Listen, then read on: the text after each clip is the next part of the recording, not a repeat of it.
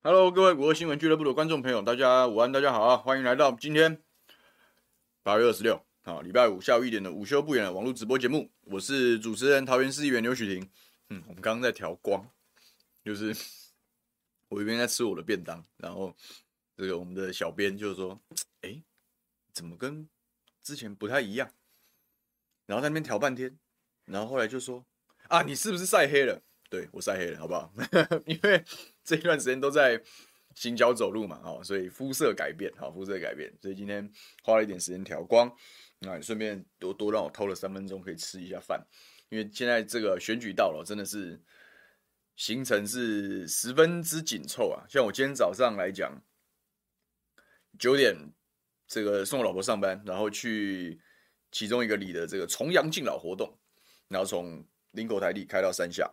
然后再跑完之后，再开回山上，因为十点是大华的大华里的这个重阳敬老活动，然后在那边跟这个长辈们问好、打招呼、聊聊天，然后十点大概半那边活动结束，又又再开回山下去议会，然后到议事堂的时候大概是十点五十分左右就咨询，咨询卫生局十分钟完之后十一点马上在议会旁边开记者会，好，因为今天是那个。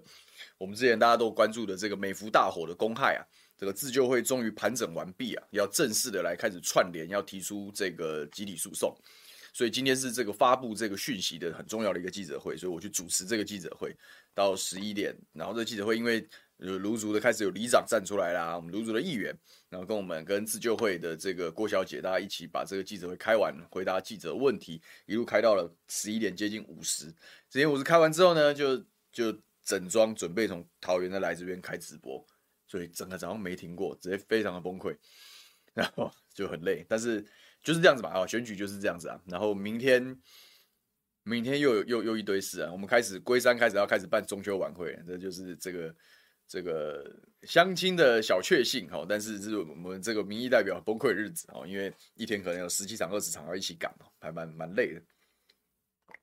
但是就是这样啊，就是这样，这没什么意外。这民意代表日常就是这样，所以说今天比较手忙脚乱一点啊，晚了一点开始啊，望大家见谅。今天跟大家聊什么呢？就是这个我知道大家都一定会想要问几个桃园的事，那当然我们今天会预留时间跟大家说哈，就是因为这个我们的小智站终于这个惨遭论文双杀，那当然大家就想啊，就。哪怕我们都觉得政治鞭尸是不太好的，但是都会忍不住想要嘴两句嘛，对不对？所以说大家都会问说这个后续的影响。我跟大家这个这个很实话实说跟大家说了，就我认为影响不大了。就是说会因为小智战的论文，然后学位被剥夺，然后对于民进党整体产生不信任感，然后去看这个看这个身边的人，比如说硬是要权贵护航的，不管蔡英文也好。郑文灿也好，或者郑云鹏也好，他们要这个权贵护航小智战嘛，对不对？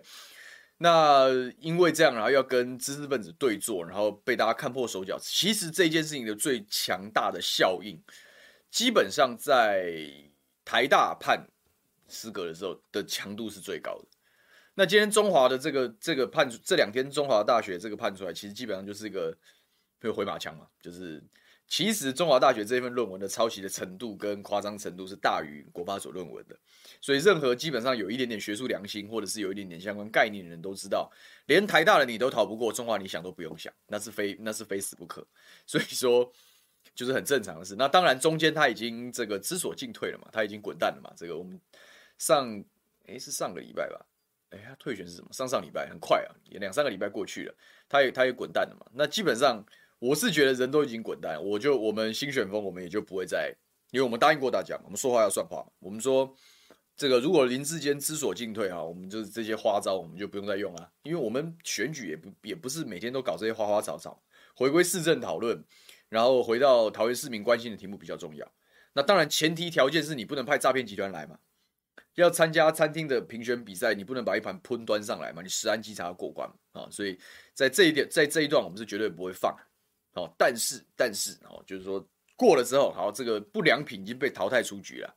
那你再花时间去做政治鞭尸，我是觉得没有太大意义，所以我们就没有什么没有什么好讲这个事啊，没有什么好讲这件事情。当然，论文双杀这个也算是史上创举，这警惕所有在政坛上的人，回到这件事情的本质，就是一个搞政治的人最重要的价值是什么？尤尤其是面对我们这种很很很着相，然后很注重表面功夫的社会，真的这么学历这种事情真的有这么重要吗？啊、然后大家要要要投机取巧的去投机取巧的去去取得这个学学历，然后又去花言巧语的诈骗选民，这本身就是一个很荒唐的、很糟糕的一个政治文化。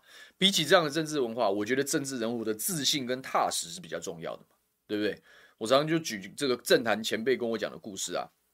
比如说我们桃园的邱医生议长啊，人家就不是，人家就是真的是打赤脚出身的这样的一个人嘛。他选上议员的时候要开始补代表，那时候他选的是市民代表。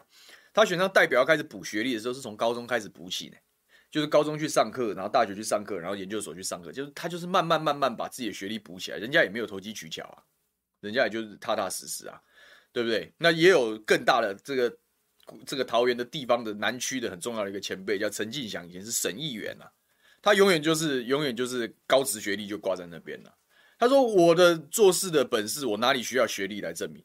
人家一以贯之，一辈子就是这样。人家选举也都也一直到他退休之前，原则上也连战皆捷，做过平镇，那个时候还叫平镇乡嘞，还不叫平镇市嘞，也选上过乡长，然后做过议员，做过省议员。人家就就是高职学历打到底啊。那有没有有没有影响他的基层实力？没有嘛。那这个是什么？就是有自信嘛。我对自己的能耐本事是有自信的嘛。”那另外一种是你要去补学历，你好歹要想想我们议长嘛，就是踏实嘛。我该怎么补我就怎么补。人家上从启英夜校的高中部开始进修，人家是人家是人家是全勤啊，人家是没有请假的，就是这样子啊。自信跟踏实比起那个学位重要太多了嘛。但是这个时代，然后大家都在那边哦，一个个奶油小生哦，然后不是真才，是不是真才实学不知道，因为会用投机取巧的方式，只为了满足大家对于那种哦学历那种外观的那种。那那种期待，这反而是非常不健康的的的政治文化，所以我讲这就是诈骗呐。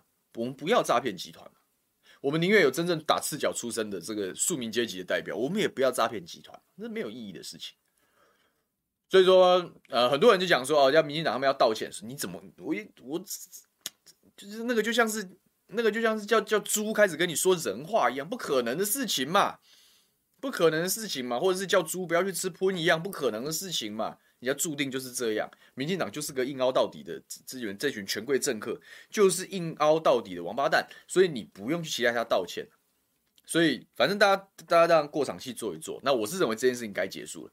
比起这一件事情更重要的，我反而觉得是沙井案，因为这一段时间其实这个沙井案的这这个事情的爆炸性其实非常强，然后这真的是造成社会上的所谓的人心惶惶嘛，然后人心浮动哦。但是这个因为最近的舆论的。滚动的速度是很快的，特别是选举年哦，一个每每一天都有一个新的议题，每一天都有一个新的议题，所以说这个沙井案好像诶，后来大家就觉得说，诶，是不是就很快的过掉，或者是没有烧起来怎么样？但一直到了昨天啊，昨天是这个这个其中一位警官的的姐姐嘛，好，这个涂姓远警的姐姐直接出来，然后直接大干掉嘛，他说 face 团体全部滚去十八层地狱，然后那撕心裂肺，你知道吗？因为那个那个那个，你如果去看了那个影片，你会会。会心情很不好的，平常心说啊，因为那个多难过，你知道吗？就是对于整个体制，然后对于整个社会氛围，然后对于这些人的绝望感，就直接从那个画面里面喷发出来。所以我其实看那个是让我昨天心情都有点受到影响，就是怎怎我们的社会怎么变成这个样子？所以我觉得我们反而是应该要回头关注这样的事情，因为这样的事情其实是在你我身边，然后是这个社会脉动很重要的一个部分。所以今天反而。今天想多花一点时间跟大家聊这个事啊，然后等到我们这些事情说完之后，我们再评，我们再来猜一下哈，我们的郑宝清会不会来参选了？反正讨跟小牛嘴炮时间总是不外乎选举投票嘛，对不对？好，然后随着我们主题的铺开啊，我们现在有这个两百多位好朋友在线上观看，感谢大家，那记得按赞、订阅、分享啊，支持我们。午休不远了啊！支持我们午休呃这个五二新闻俱乐部哦。那右下角是小牛的这个 QR code，我们的募款目前遇到一些瓶颈，好，希望大家踊跃赞助啊，拜托。好，这个今天的头像是 Amy 啊，感谢。然后张小米、阿蔡、文成都是老朋友啦，改一天，大家午安啊，大家午安。好，然后这 Melody 请我多喝水，我非常我水喝的很多，没问题。然后这个。大家说加油了，祝福高票当选，谢谢你们，好，谢谢大家。这个郑玉杰问说，张善政委员有些地方可以加强。我讲嘛，我们桃园市的选举是六都的选举，六都的选举是堵麦的选举啊，而不是而不是什么，我我不认为传统的陆战还能够影响太多了，就还是会有影响，但不是特别多。那关键是空战嘛，那空战你说很多时候靠这个候选人本身的特质跟魅力，特质跟魅力是用什么样的界面来产来来展现？其实就是赌麦嘛，所谓的媒体赌麦，因为每天都有时事嘛。那每天都有时事之后，跟桃园的连接是什么？那这些都是媒体记者会遇到，你会问，你只要发行程，媒体就会来采访，因为他要不要他要跑新闻，所以一定会问你哦。今天杀警案，你的反应是什么？哦，今天哦，中华大学撤销，你的反应是什么？其实他就是这最后的这个一九十几天的选举啊，哦，大概就是在这样子的节奏之中快速的滚动。所以说，张院长的选情如果要往上加温，关键就是你怎么样在这每一天的赌麦中应答，这个对答如流嘛。对答如流，那这其实当初很早很早以前我们在争论桃园市长的人选的时候，我就担心这件事嘛，因为这个是很吃个人特质的嘛。如果这个人天生就是个选将，很适合选举的人，打赌麦对他是有利的，因为反应很快啊，然后每天习惯这样子的节奏。可是张院长是比较温文儒雅那一型的嘛，他是踏实做事的这样的人才，踏实做事这样的人才，他有没有这样子的魅力跟反应力，就这令人担心。所以请他的幕僚团队要多加油嘛。你看，像我刚刚不是讲嘛，我说。你你你国民党去要求民进党道歉是缘木求鱼嘛？可是要是我建议张善政，我会建议他这样问嘛。他与他他他这个因应中华大学的论文这个抄袭的案件，他是讲说要求民进党道歉嘛，好，跟国民党的口径一致嘛。可是要是我一定是问说，请问请请问蔡英文总统，你还要不要继续指鹿为马？请问郑文灿市长这一次是谁？这一次又是谁过河拆桥了？是谁不讲江湖道义了？问他。问郑运鹏委员这样子，你还要相信他是清白的吗？把球丢，是不是就有交火？比起说我要求你道歉，然后对方就会标准的姿势回答，就是说啊，这政治操作我们不与之起舞。事实上，民进党就是这样回的。那与其这样，我要我应该丢问题给他。我说丢问题给你，是不是就是继续交火？继续交火，是不是他这个这个选举第一个比较容易吸引眼球嘛？有来有回。啊，第二个是这个才会有新闻价值，才会继续延烧嘛。有人就喊哦道歉，然后哦我不要就结束了啊！当然大家一样嘛，印象都很差，这是不会改变，因为民进党就是会硬啊。可是你看这这种细节上的差异，它其实就是就是会造成你对于这个这个候选人他是不是哎他的战斗力是什么啊？他是不是一个很能抓住人家眼球的这样的一个选将啊？就会有这样子的这样的差距就会出来。那一样啊，我你看我们每个礼拜，哪怕只有一个礼拜，我们现在剩一天的时间在这边开直播。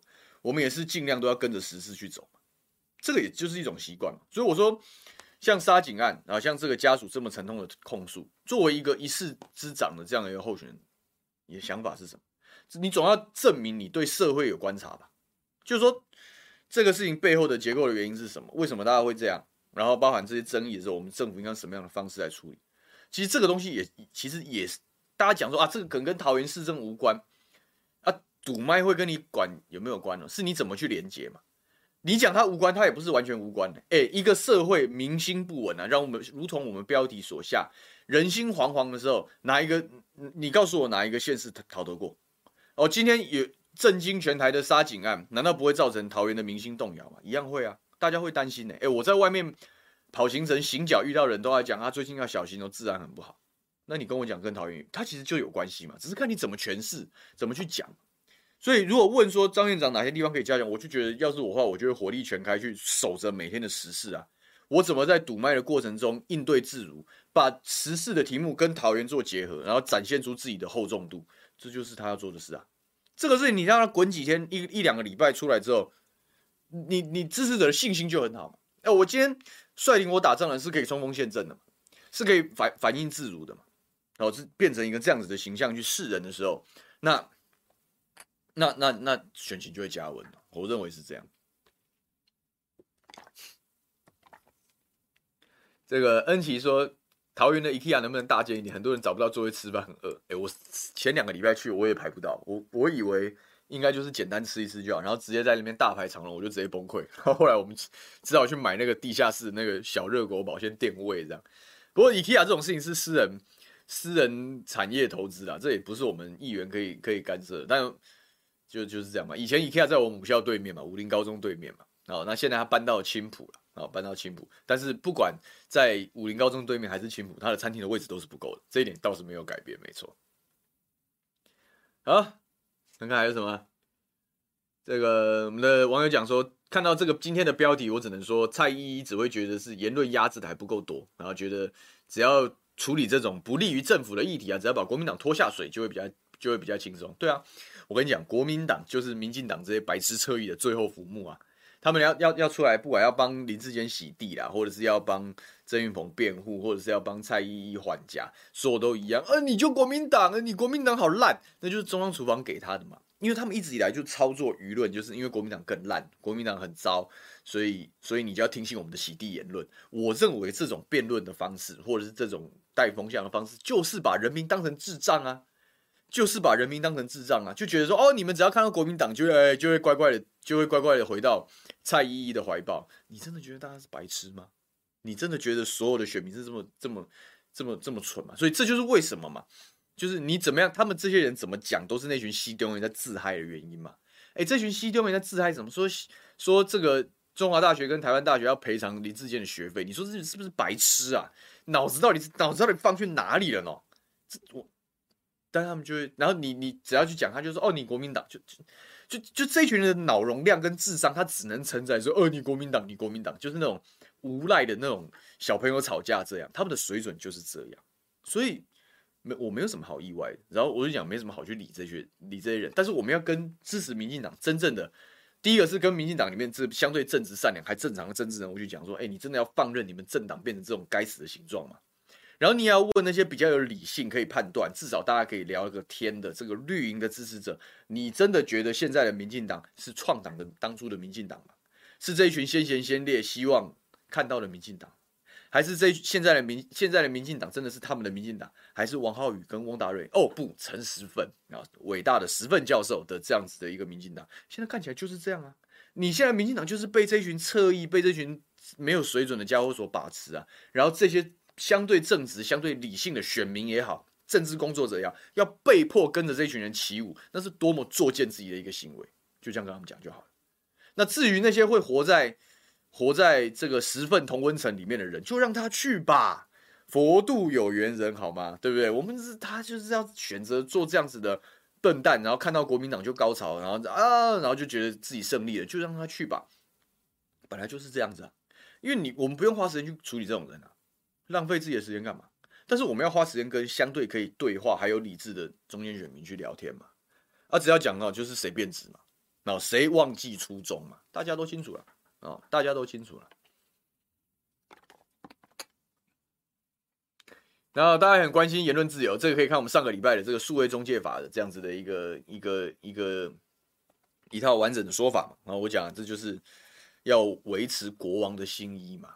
然后这个法到底还要修多久？会花多少时间？会不会引起陈抗？我觉得风险都很高。我认为一时半刻不会动，但是他他只是要就是要用这样子的这个议题再次唤醒，就是说，哎，你们搞清楚哈，这个蔡依依没有穿衣服这件事，你们可不能跟大家说啊。不就不过就是这样的信号哎，但是大家都知道，只是大家不说啊。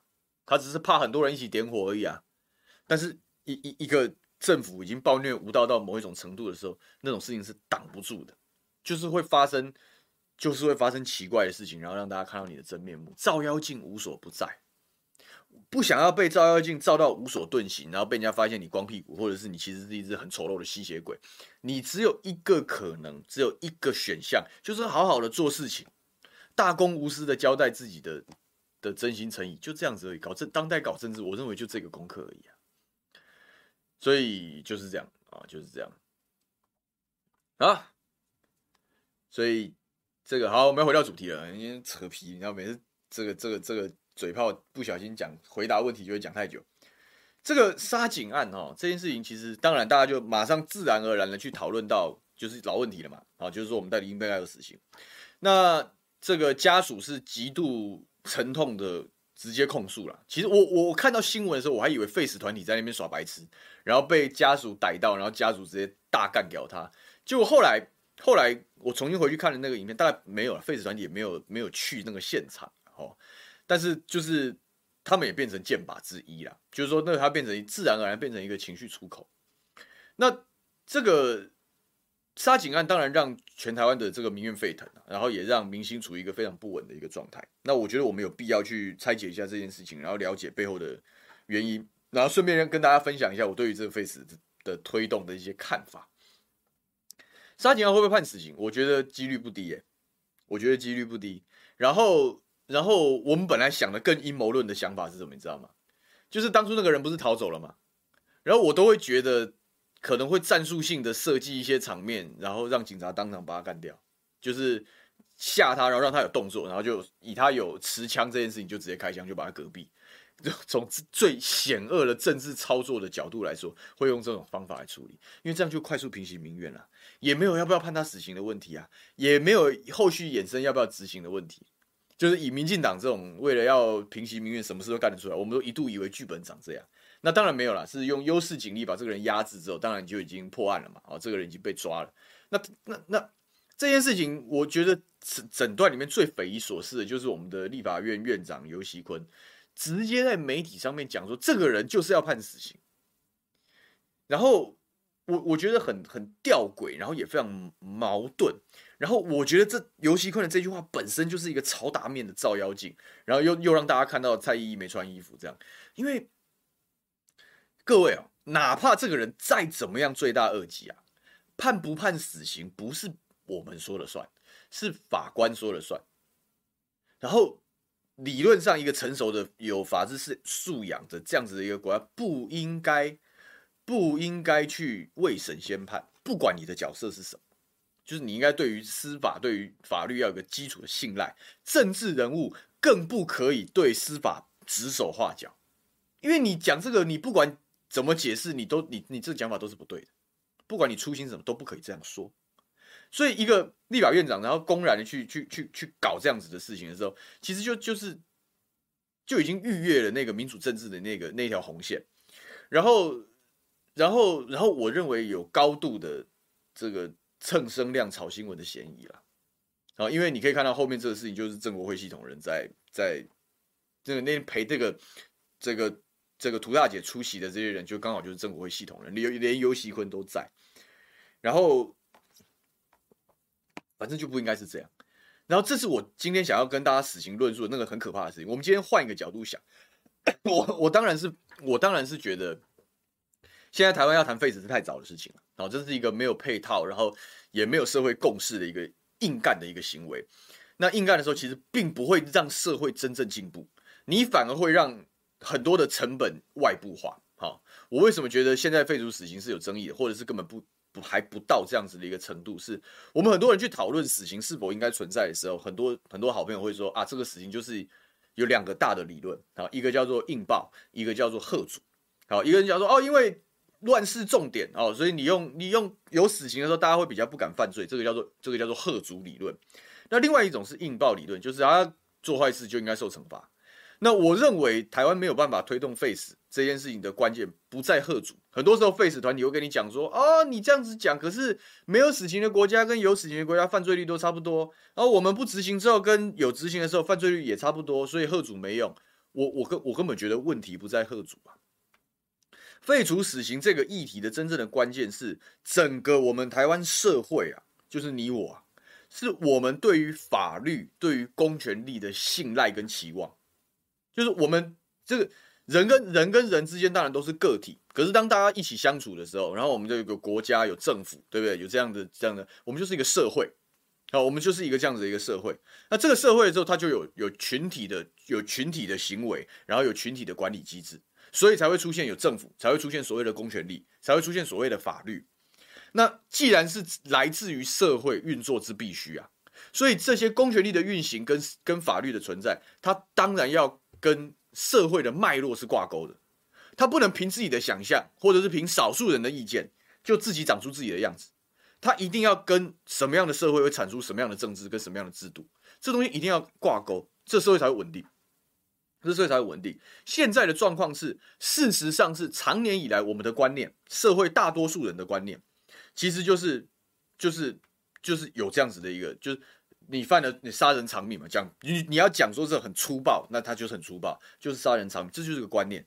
然后长久以来，我们是靠着这一套的制度在运作，所以大家就哦，这这就是我们的游戏规则嘛。我玩个游戏，大家就有个游戏规则嘛，你不能凭自己的感觉去设定规则。大家加入了这个游戏，就要服从这个游戏规则。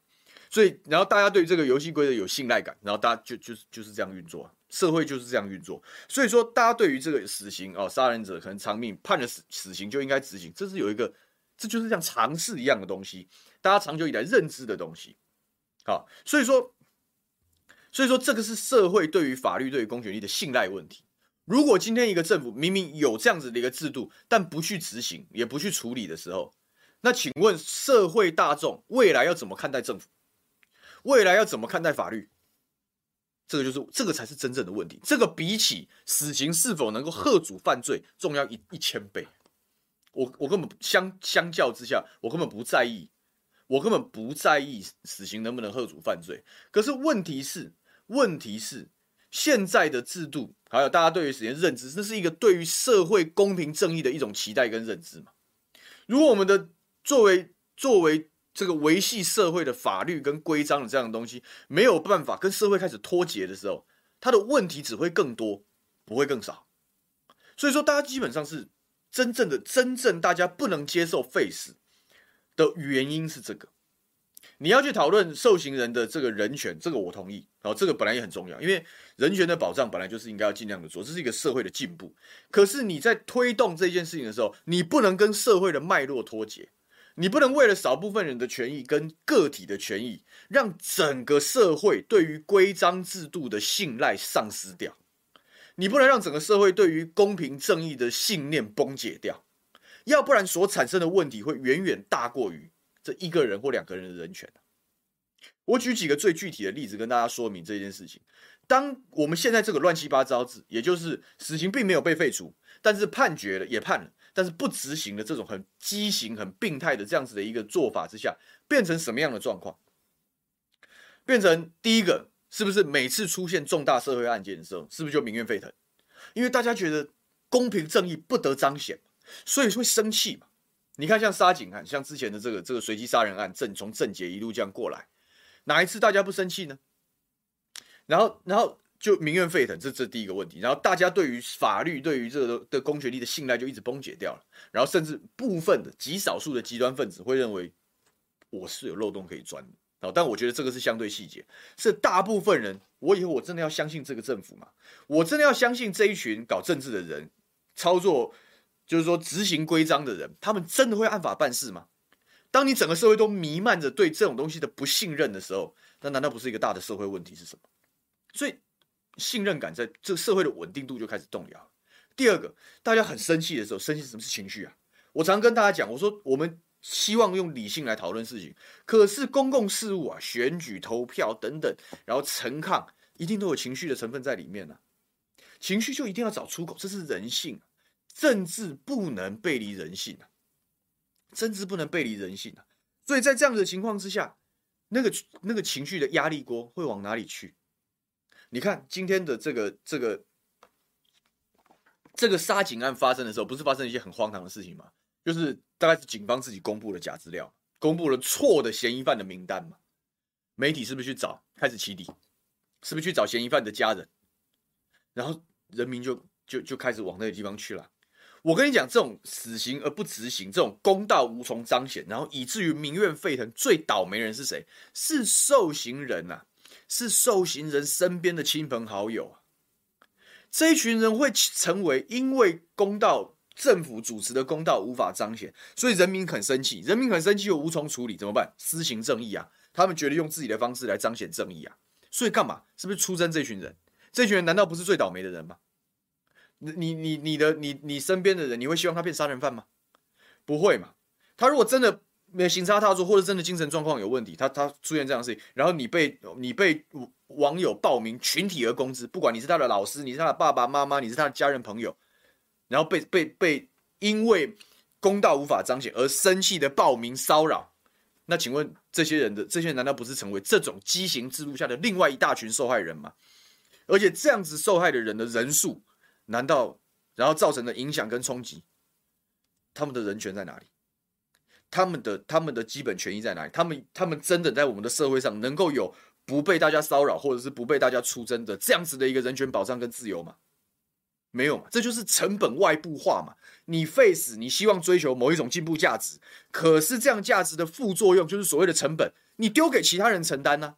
你不是这一群人自己承担啊？好，是这一群是受刑人的亲朋好友，哪是很多时候亲朋好友都讲说，连亲朋好友自己都认为说这罪这罪无可赦，要司法应该要按按按法办事。可是就是因为有这一群人在旁边煽风点火也好，或者是我们政府自己很懦弱也好，不敢去做这件事情，结果是他身边的这一群人社会性死亡啊。大家记得看最近人心越浮动的时候，奇奇怪怪的事情就跑出来了嘛？什么因为一个怎么家暴案件，然后大家包围警局，然后要把这群人祖宗十八代全部刨出来，然后抽干搞一顿，这就叫社会性死亡啊！这就是国家的公权力跟法律的规章制度失去公信力，没有办法保障社会的公义啊！这个公是公家的公，义是义气的义啊！公义使邦国高举的这个公义没有办法被彰显的时候，人民决定要自救的时候，它会产生更多的问题啊！那请问这一群人难道不是这个这个东西的这这样子的一个副作用吗？那第三个也是，也就是游锡堃这这个这个很重要的角色，一个国家去搞，说我嘴巴上讲要废死，然后我法律上我不修正，法律上我不修正的时候呢，我又不执行，用这种钻投机取巧、这种钻营的方式去去去逃避这个责任的时候。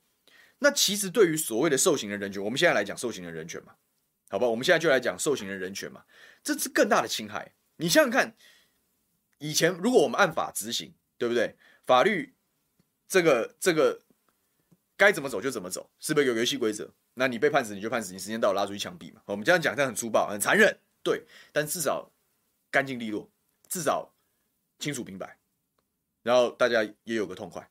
现在是什么？被判死刑的这个人呐、啊，你什么时候死，你会不会死，已经不是法律决定了，是政治在决定，是政治在决定。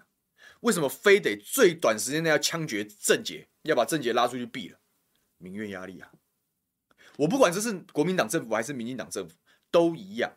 如果我们的政府懦弱啊，以有规章而不执行啊，然后又不愿意修法。你试图在这个地方灰色地带去逃避这样子的问题的时候，死刑的的的的执行就变成政治问题，而不是法律问题。今天如果国家这个这个大体上大家生活都过得很稳定，然后大家也很满意，然后出了一桩这样子的重大刑案，然后大家也没有关注，那睁一只眼闭一只，我可以放在那个地方，我判了死刑，我放在那个地方，我不管。然后哎，可能啊船过水无痕或怎么样，或他可能他有些人可能老死在监狱里面，也没有也没有执行啊，有些人后来呃怎么样？这个不知道为什么又又被放出来，等等，我不晓得，但是有可能就变成这样。那今天万一是啊，这个最近又是柬埔寨，对不对？又是小智抄论文，然后又是陈时中讲干话，然后整个塔利班政府已经摇摇欲坠了，发生这样的事情，然后这才这为什么游锡堃在这个个案他要讲说非判死不可？因为他知道嘛，这就在已经摇摇欲坠的情况之下，然后你又出这样子的包，然后然后。然后又发生这种这种又杀警察这种这这种这种疯狂的事情，你不把他枪毙，你怎么平息民怨？你看他的心态是什么？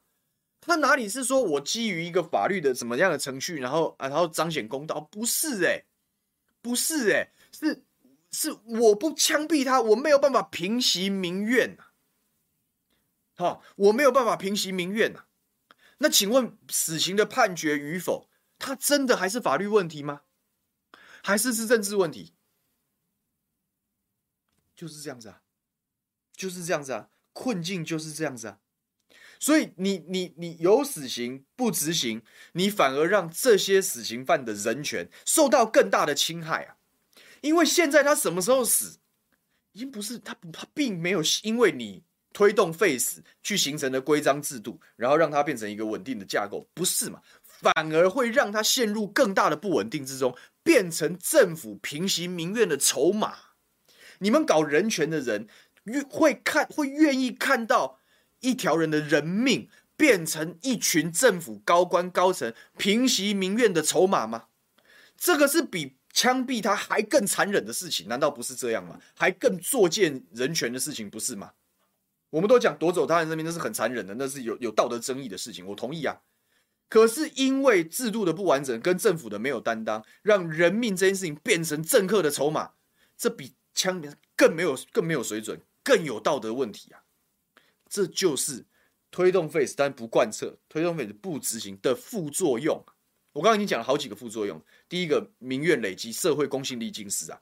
第二个，当大家决定用私刑正义的时候，会造成真正不该被出征的人，你们讲罪不及妻奴嘛。但是你如果法律公道没彰显，这一群人就是会变成出征对象，就会社会性死亡。第三个，死刑犯本身的人权会变成政客的筹码。这这这样，我这样讲还没有说服力吗？对不对？所以。那你说 face 它这么简单呢、你你如果没有去考虑这些事情，你就是跟社会脱节啊。face 团你今天会被人家诅咒要下十八层地狱，就是因为跟社会脱节嘛。你你没有办法说服大家突破这几件事情。好，那我们反一个换一个角度来讲，那一个负责任政府应该怎么怎么怎么担待这件事情？怎么去看待这件事情？就是要有你要有肩膀。你如果决定我们现在就是要追求。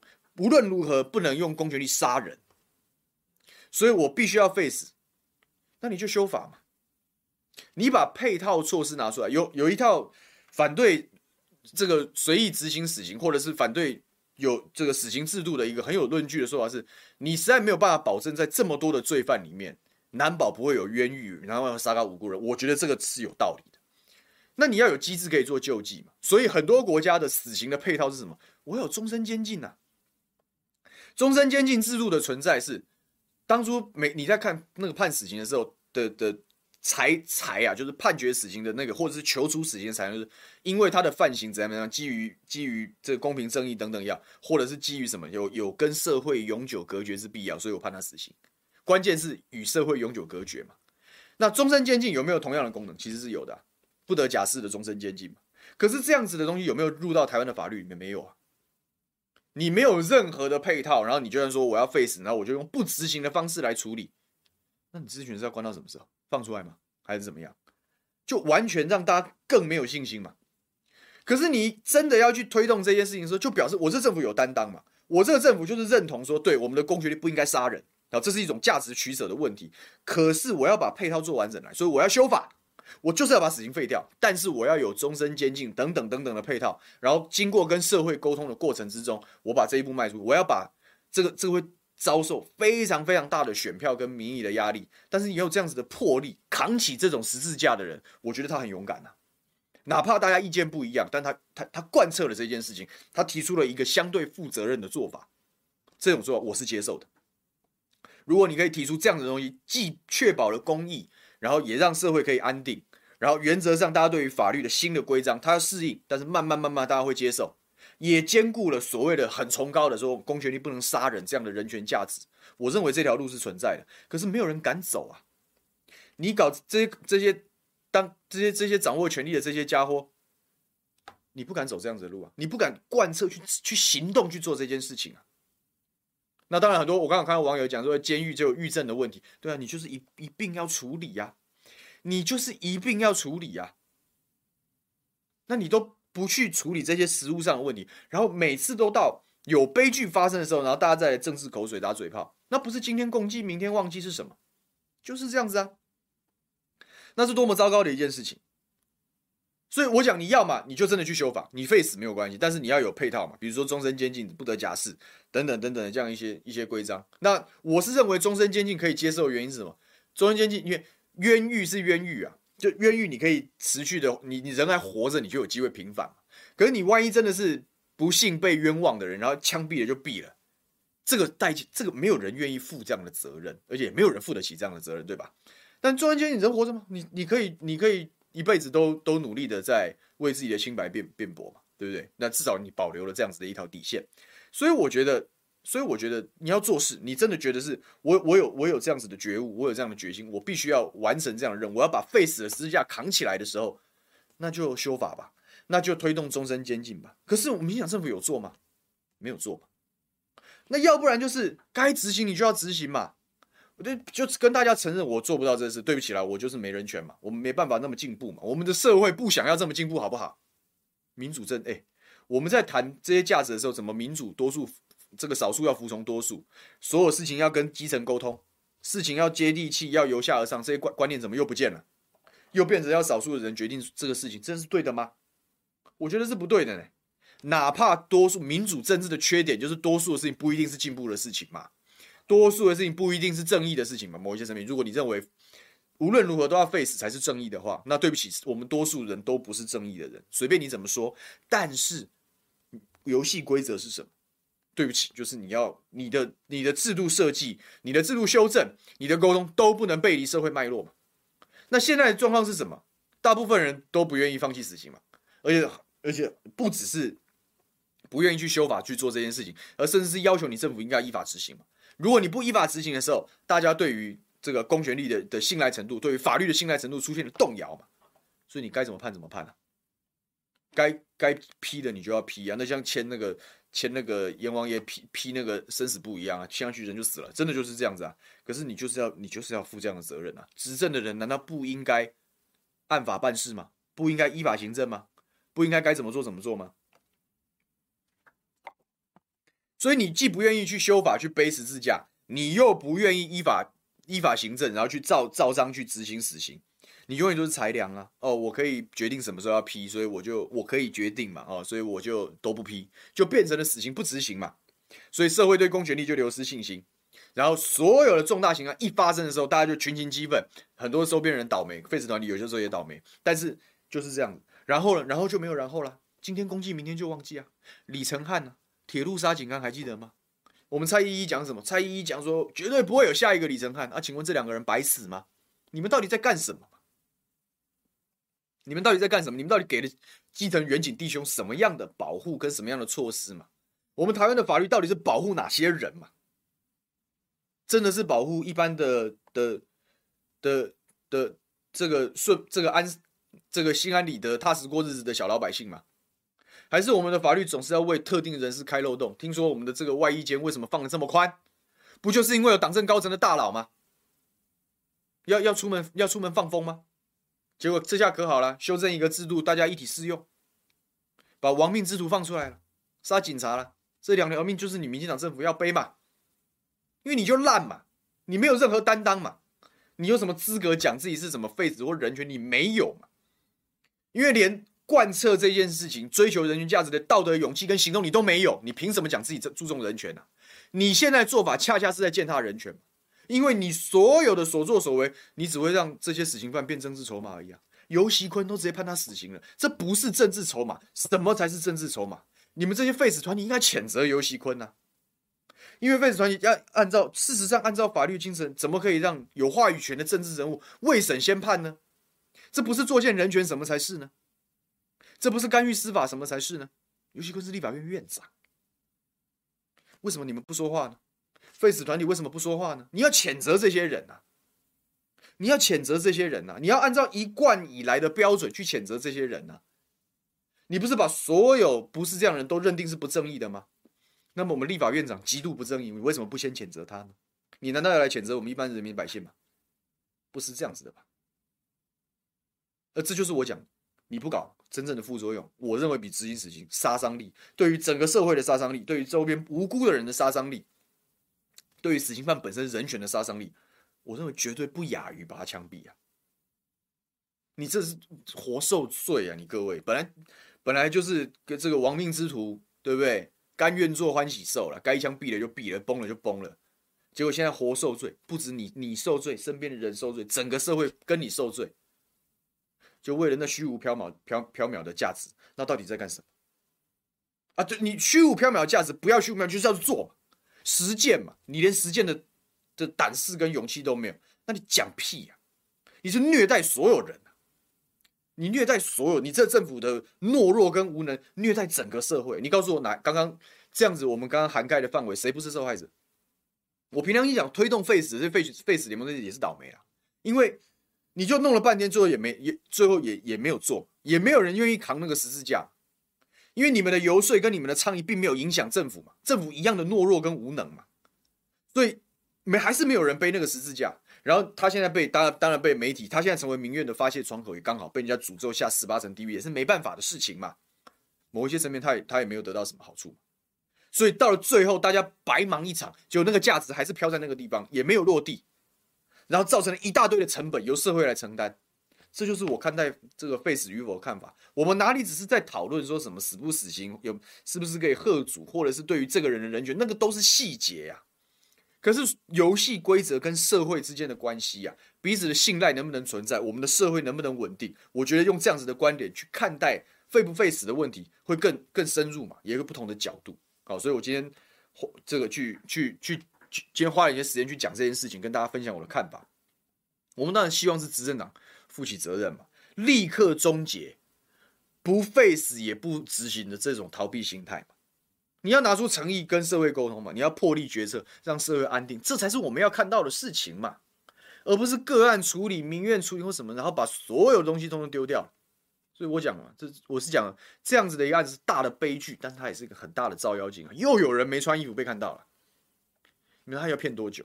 我们还要被这样子的懦弱无能的政府骗多久？就是看大家的智慧了哈。我们今年又要选举了，好，看看大家说了什么。这我想这个话题很容易引起大家的讨论才对。对，但我讲说，游锡坤说他支持废死，但这个杀杀警的一定要判死。嗯，就是你你你在讲什么东西，老先生你在讲什么东西？我、杀警察了一定要死，其实杀杀其他人不用吗？啊、哦，这在干嘛吗？就乱讲话嘛，自己都不知道自己在讲什么。因为这个就是他他的心态，其实就是一个缩影啊。我我又想要抓着那个价值，但是我又不愿意得罪选民啊！啊，你不是烂，你不是烂货，你是什么？你两面讨好啊，就是两面讨好的那种低级政客的嘴脸啊！你要抓价值，你就贯彻，你给我修法。你然后你千夫所指，我敬你是条汉子啊！因为所有的改变都要从勇敢开始啊！结果不是啊，我们但这个一定要，就是又想要抓价值，又想那个。啊，你如果没有这样子的能耐本身，你其实真的没有很在乎人权价值，那就不要装了嘛。该判死就要判死，我们认为应该要从严执行。你立法院要监督政府，法务部有没有按照章执行，就只有这样子而已啊。什么叫做我支持废死，但这个人一定要判死？你谁啊你？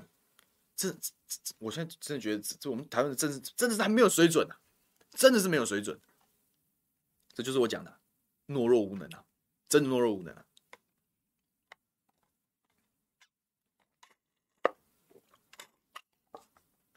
新北人说：“这个，这个，我们与其每次出事啊，政府就道歉，但道歉不值钱，也不痛不痒。我们要的是公道的执行嘛，啊，公道严惩，要要死刑要执行，就是这样子啊，是社会对于公义的信任跟期望，这个才是真正去探讨死刑之后，真正能够说服别人，然后打动大家的说法。啊。”啊，刚刚有人在问宝清，好，宝清这一题我们待会再回答。啊，这个凯丽天说被照妖镜照到光屁股，国王的新衣光屁股不可怕，就怕还在屁股上吃台湾加油，台湾 Number One，非常恶心。我真的觉得台湾的这很多美好的氛围跟我们的好好的认同都被民进党政府败光了，因为就被他消费掉了嘛，就被他消费，他拿着这个当成他的挡箭牌，然后然后所作所为都在干诈骗集团的事情。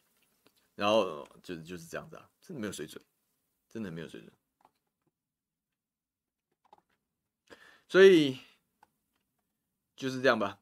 啊，脱党参选我又看到了，我等一下讲。然后看看这个苏卡迪苏卡迪菜错，这是日文嘛？说明明是。法治国还要被迫施行正义，这就是我讲的。社会对于游戏规则、对于规章制度、对于公权力失去信心的时候，就会出现施行正义啊！你告诉我这东西，你再搞搞个几次，再有几次重大的案件，然后大家已经完全不相信中华民国的法律的时候，你看看那个时候社会变成什么样的恐怖地狱啊！所有事情自己来就好了，反正给给这群恐龙法官，或者是给这群给这群给这群这个这些这些东西，这就是屁嘛！那那你那你告诉我。这这会引申多少的纠纷跟多少的问题啊？所以就这样吧。哎，还有什么呢？呃，这个 Kimi 讲说，总是要保障加害者的人权，但受害者的人权呢？对我，所以我我刚刚就讲，而且我刚刚讲已经不是这个问题而已了。就受害者的人权是标准嘛？就是就是你你你你。你身边的人受到了这样子的的不公平的对待，然后受到了这样，然后付出了可能付出生命或财产等等代价，然后你发现公道无法彰显嘛？这就是所谓的受害者的人权论，就是其实就是其实到还是回到我们刚刚讲的主轴嘛，是游戏规则长这样，你为什么不照章执行？你为什么你为什么不能让大家对制度有信心？所以，那这当然受害者的人权就是硬报，这也是其中一环嘛。就我们对于公益、啊，公益使邦国高举这个公益的认知嘛，你有没有办法被贯彻嘛？那这个都在含在这个范围内。但关键是我刚刚还有额外在讲，你现在这种上不上下不下的这种死样子啊，是连加害者的人权你一样保护不了，而且还更危险。他这个现在这个杀警的这个凶手，他就是政治的筹码，因为游锡堃判了他死刑啊。这个有比直接法律判他死刑，然后把他枪毙，这个东西更残忍，因为你根本不知道是谁、什么时候、哪些民怨来，你会被抓来祭旗平息民怨啊！万一我们这这段时间真的治安可能因为经济不好或怎么样，治安出现问题的时候，你会发现突然之间政府 biang biang biang 连续干掉了三个死刑犯，那前面在干嘛呢？这表示什么？你这三条人命啊，这几个未来可能会被枪决的死刑犯人命，是为了平息民怨用的。已经完全脱离法律，变成政治了。人命变成筹码，变成看啊看哦，只差没有拉到菜市口毙给你看，就是为了要平息民怨。这在干什么？这哪门子人权啊？所以，小阿姨讲说，法律是最后一道防线，不能有模糊空间。对，就是这样。要不然信信赖是什么？武汉中说要多走动，要不然大家不认识我。要经营一下接地气。上次支持我，谢谢你支持我。四年前没关系。哎，你你住哪里啊？你如果还在的话，这位汉中兄，你住哪里？对，搞不好我去行脚的时候，我可以去找你一下。这个我虽然跑活动相对少，就是我在选区里面跑活动算是比较少的。我没有每一场活动都到啊，我没有每一场活动到，我我不是这样子形态经营选区的人。但是我有很多，但我该跑的也没少跑了。像每一年的大的中秋晚会啊，这个各里的一些重要的公共事务啊，什么会刊什么，我记我我一定是每一里都有去过了。啊，只是刚好没遇到，只是刚好没遇到。然后，如果这位兄、这位大哥还在的话，就你跟我讲一下，我就可以讲出最近我什么时候去那里。这样，但没见到没关系，我们下次给安排专案拜访。但不管怎么样，感谢你的支持啊，感谢你的支持。所以，再看啊，这当然这样讲说，我不认为塔利班摇摇欲坠，还拿了两百一十一亿耶，啊，要说唐凤说数位发展部两百一十一亿，这预算会被拿去干嘛呢？我不知道。啊，我不知道，但是，呃、就是这样嘛。我我我对于这个部门，我并不是那么看好，因为我觉得以民进党诈骗成性的这样一个个性，跟这样子一种劣迹斑斑，这不过就是诈骗手段的再一次的复制，只是换了个包装而已。就像有些人是老鼠会的诈骗，有些人是电话的诈骗，有些人是卖到柬埔寨的诈骗，意思是一样的，通通是诈骗，形态不一而已。好，阿塞说，民进党从来就没有原则，一向就是看。看这个明明星的意向，多方讨好，包装宣传，掩盖执政无力。所以我讲他是国王的新衣啊，啊，我讲国王的新衣啊。所以大家都看，我觉得，我觉得有有在追踪我们节目的好朋友应该都很清楚了哦，应该都蛮清楚。就是说，这个国王的新衣早就已经被我们被我们揭穿一百遍了。那但是，呃，随着这些事情的滚动跟加大，就越来越多人就是没有看我们节目也都知道这件事了，啊，也都知道这件事。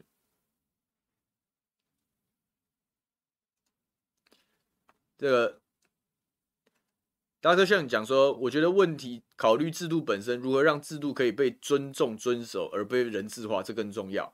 因为只要让人的因素跑进来，就很容易变成政治问题。因为执行面是人，哦，而不是依法行政的时候，问题就没办法解决。没错啊，没错啊。所以我讲啊，就是这种东西的裁量权，它应该被限缩，就该批就要批，多少时间之内就要执行，甚至有要把把它列入法律。或者是怎么样？你如果无论如何都不能担负这件事情带来的风险，那你也应该透过修法的手段，用终身监禁去取代死刑。但是这些是要行动的，这不是嘴巴上说说的呢。而我们的这个立法院到底在干什么？或者是我们的行政院在干嘛？其实你根本就你根本没有诚意解决这件事情嘛。所以就是这样的，不管蓝绿啊，谁执政都要面对这个问题。你要么扛起十字架，要么就依法行政。然后你不做的时候，我们就批判你。其实就是这样子而已啊。你就是懦弱无能。我说的是真的。呃，待机中说，今天公祭，明天忘记，后天大港音乐祭，对啊，继续洗脑，继续嗨，真的，唉，所以没办法，但是反正我这是这是我的想法，跟大家跟大家分享了，好，那谢谢大家加油啊，谢谢大家的加油，好，最后花点时间解答这个郑宝清，呵呵，就是，呃，我们我不不是那么百分之百确定他会选啊，就是说郑宝清委员会不会选？有两种说法，好，就我们自己正在讨论的时候，大概两种说法，一种就是说，一种就是说，他可能考虑真的没打头，就是说，因为他现在打嘛，本来有奇怪的谣言说他要跟民众党结合嘛，后来这个谣言就被否官方否定掉了，所以说他变他如果选的话，就变四咖都嘛，然后，变四个人选这样，就是一蓝一绿一白一五嘛，对哈，所以说，呃，他会不会选？他会很考虑啦，因为没有嗯。大概没有什么政治人物要选举是想要选那种选不赢的，这不太合理了。所以说他可能考量胜算之后，可能不会选。我觉得这是一其中一种一种可能一种剧本。那另外一种剧本是无论如何花一点点资源，那不论输赢哈，但是要留个好名声啊，因为他现在也有点点头洗一半，开弓没有回头箭的这样子的一个处境。现在他代表着民进党最后的党外的精神跟良心嘛，然后，就是说看不下去。暗盘操作哦，看不下去这个高层指定，看不下去权贵护航，所以民进党内要有不一样的声音，这样子的一个价值，背着这样一个价值出来参选到底，他可能打不赢没有错哦，但是至少要让社会知道说，呃，这个还有还这个这个精神还还存在于某些人的心中，而不是让这个社会认知到说，现在的民进党就是就是十份党哈，就是浩宇党就是十份党。好，这这是他参选的一种价值。那因为郑宝清委员的年资啊、资历算是也是老牌啊，然后这个这个也算是进到这个政治生涯的最尾端。那会不会用这样子一个方式潇洒的参选，然后努力的去把价值阐述清楚，然后漂漂亮亮的关门？我觉得这个可能性也是存在的。如果他参选，我认为可能走走的是这样子的，这样子的一个一个然后政治人物到了最后都要拼的是历史定位啊，我到底为何而战啊？为什么？为什么而拼呢、而不是再单纯的说这一盘这一盘选战是胜是负哦，这样，所以他会不会选？可能会，可能不会，不知道。但就就就祝福他嘛，就祝福他。但是我希望他选，为什么？因为我刚刚已经说，他现在等于是有点民进党党外精神的最后希望在桃园。如果最后他不选哦，他现在不选，压力也会很大了。当然，他有可能是胜选考量。他有可能是胜选考量，但是也有可能是大家就会开始乱传了啊！我手印要吞蛇雕啊！哦，这搓完了，讲好了啊，交换了，怎样怎样？那对于一个政治上要收尾的人来说，哦，政治生涯要收尾的人来说，背着这样子的臭名收尾是好的吗？我不觉得是好的，对保清委员不是好事啊。不如潇潇洒洒的参选，然后就证明证明民进党的党外精神还在，然后号召这些呃。对于民进党现在的民进党现在的十份党很很失望，好，但是但是也没办法接受这个其他政党的人，哎，至少做一次集结，传达一次这样的声音，我认为这是民主价值的一种展现。所以他如果参选，我会帮他拍拍手，因为代表党外精神还在，啊，党外精神还在，我觉得这个社会还有点希望。那如果没选，那我也挡不住。如果大家要讲谣言，讲他说他被他被摸头了，他被蛇眼啊疼到也没办法，那他自己要面对。他自己要面对，但我不觉得这件事情会这么快出来。我觉得搞不好会到九月二号就登记嘛，下礼拜开始登记，这个可能会到登记的最后一刻才会揭晓。所以不管怎么样就是这样。那我讲了，我说这个我们听我们节目的很多是国民党支持者，没要问张善政的问题。我也跟这个跟国民党阵营讲，你不要期待他选不选，好不好？选举没有在期待别人干嘛的，你怎么会把主动权交给别人呢？你要想的是，不管他选或不选，我自己都要做好我的准备，我自己票自己拉、欸。这我一直觉得选举心态要摆正的原因在这里，不要每天急啊。郑云鹏，这林志坚会自爆，好，郑云鹏会硬凹，好，郑宝清会脱党。你你整个你整个节奏都被不是你的人带着跑，这亏了，真的就蛮亏的。所以不要这样子，管他选不选，自己的工作做好就好。好啦，今天的节目差不多啦，啊，该今天该。该聊一聊，谢谢大家的支持。好，一样，我们右下角有竞选网站，欢迎大家多看看。有很多我们龟山的好朋友，对不对？不知道我们平常都做些什么事情的时候，你也可以推荐他去看竞选网站。诶，捐不捐款随喜啊，哦，但是啊，随喜，但是网站里面的内容，我希望大家看，因为我们有把我们到底咨询了些什么啊，做了些什么事情啊，遇到哪些困难，我们基本上都会尽量在网站上做交代。所以希望这个，希望这次这个是有效果的，好不好？那。那今天就这样了，我要往下一个行程赶。我们的服务处三点要开会啊，然后这个反正就是忙不完的这个选举行程又要开始了。那不管怎么样，祝福我们的好朋友们周末愉快，这个身体健康，万事如意。我们下礼拜五再见喽，拜拜。